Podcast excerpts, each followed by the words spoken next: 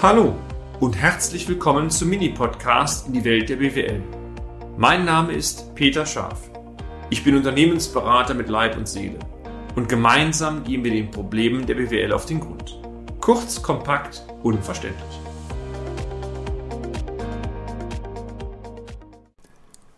Praktische Betriebswirtschaftslehre ist doch nach wie vor spannend. Ich denke, dass Sie heute, meine sehr verehrten Damen und Herren, dies genauso sehen, sonst wären Sie sicherlich nicht dabei. Lassen Sie uns einmal über das Thema Deckungsbeitragsrechnung sprechen. Hier einmal allgemeine Ausführungen. Sind Sie ein profitables Unternehmen? Stimmt Ihre Rendite? Super. Aber wissen Sie auch, mit welchen Kunden, mit welchen Produktgruppen oder gar mit welchen Segmenten Sie Geld verdienen? Na? Und? Sie wissen's? Wirklich? Super. Unsere Erfahrung, wenn wir unsere Mandanten beispielsweise fragen, wer ist der größte Kunde, dann kommt die Antwort prompt wie aus der Pistole geschossen. Äh, übrigens, als BWLer, die Antwort können Sie sowieso aus der Debitorenliste problemlos ablesen.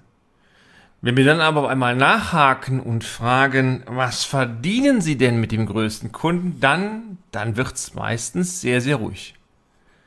Läuft doch, das General-Totschlagsargument.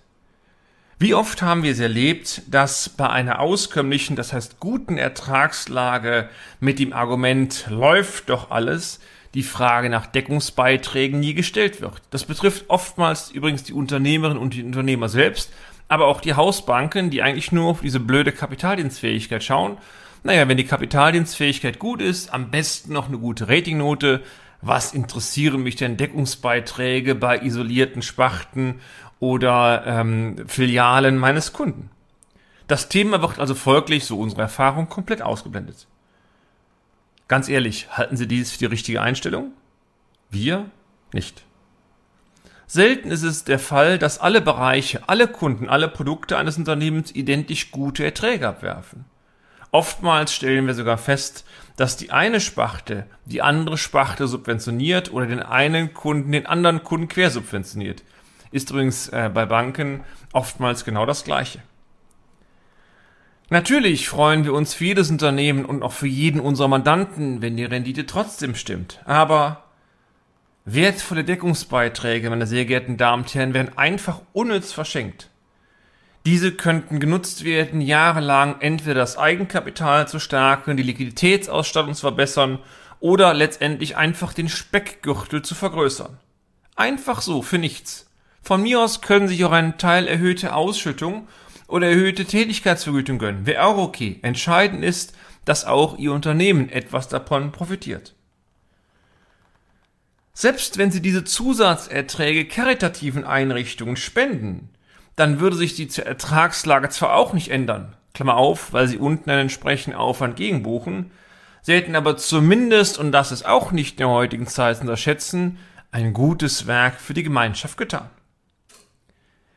Der Aufschrei kommt natürlich spätestens dann, wenn die Rentabilität langsam dünner wird oder unzureichend ist, insbesondere natürlich dann, wenn es sich um eine Krisensituation handelt. Und noch einmal, wenn Sie als Unternehmerinnen und Unternehmer hier zuhören, ich wünsche Ihnen alles, vor allen Dingen gute Zahlen, von daher soll das bloße Theorie sein, aber manchmal kommen nun mal Punkte, die keiner ähm, vorhersehen konnte, ob Sie beispielsweise die Corona-Diskussion nehmen oder auch die schlimmen Flutkatastrophen, die durch die Umwetter in den letzten Monaten hier über Deutschland hereingebrochen sind.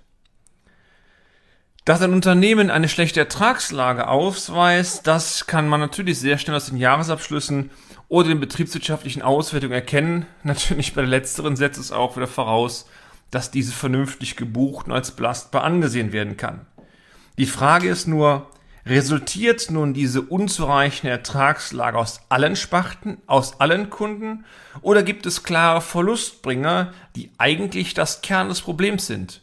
Und oftmals ist es der Fall, dass man das Problem schon an einzelnen Bereichen packen kann. Und natürlich geht es nicht darum, das Problem zu packen, sondern vor allen Dingen dann auch zielgerichtet Maßnahmen darauf anzusetzen. Wenn Sie jetzt keine aussagekräftige Deckungsbeitragsrechnung haben, das Rechnungswesen den notwendigen Detaillierungsgrad, übrigens darüber haben wir auch schon mal in einer Podcast-Folge berichtet, ausweist, oder entsprechende Vorbereitungen beispielsweise bei den Eingangs- und Ausgangsrechnungen Ihres Unternehmens nicht oder nie getroffen worden sind, dann ist mit mal kurz, mal schnell rauszukriegen, wo liegt denn das Problem, eigentlich gar nichts. Natürlich kann man solche Erkenntnisse rückwirkend aus den Zahlen herausschälen, aber der Zeitaufwand ist sehr groß und wenn Sie dann einen Dritten dran setzen, der das machen soll, Steuerbüro oder Unternehmensberatung, dann wird ungeheuer viel Honorar letztendlich verbraten für Dinge, die man mit etwas mehr Aufwand eigentlich normalerweise direkt aus dem Rechnungswesen greifen können müsste. Können nun die Verlustursachen klar identifiziert werden, wird es naturgemäß entsprechend einfach, Optimierungsmaßnahmen zielgerichtet einzuleiten. Wenn Sie den Satz rumdrehen, wenn Sie überhaupt nicht wissen, wo das Problem liegt, ja, was sollen Sie denn optimieren? Allgemeine Kostensenkung, minus zehn Prozent, wunderbar, ist aber meiner Ansicht nach ganz selten die perfekte Lösung. Mein, unser Appell, meine sehr verehrten Damen und Herren, ist sehr eindeutig. Analysieren Sie systematisch und regelmäßig Deckungsbeiträge Ihrer zentralen Kunden, Sparten, Produkte oder was immer für Unternehmen sinnvoll ist. Dies hilft Ihnen, Ihr Unternehmen noch profitabler auszurichten. Ich hoffe nach wie vor, dass es sowieso schon profitabel ist. Wenn Sie Tipps erhalten möchten, wie man pragmatisch eine Deckungsbeitragsrechnung einstellen kann oder aufbauen kann, wie man vom Prinzip vorgeht, gerne, aber das erfahren Sie dann in einem nächsten Beitrag. Und damit sind wir auch schon am Ende des heutigen Podcasts. Haben wir Ihr Interesse geweckt?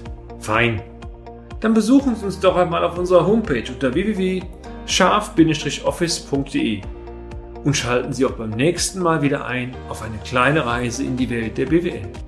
Ihr Peter Scharf.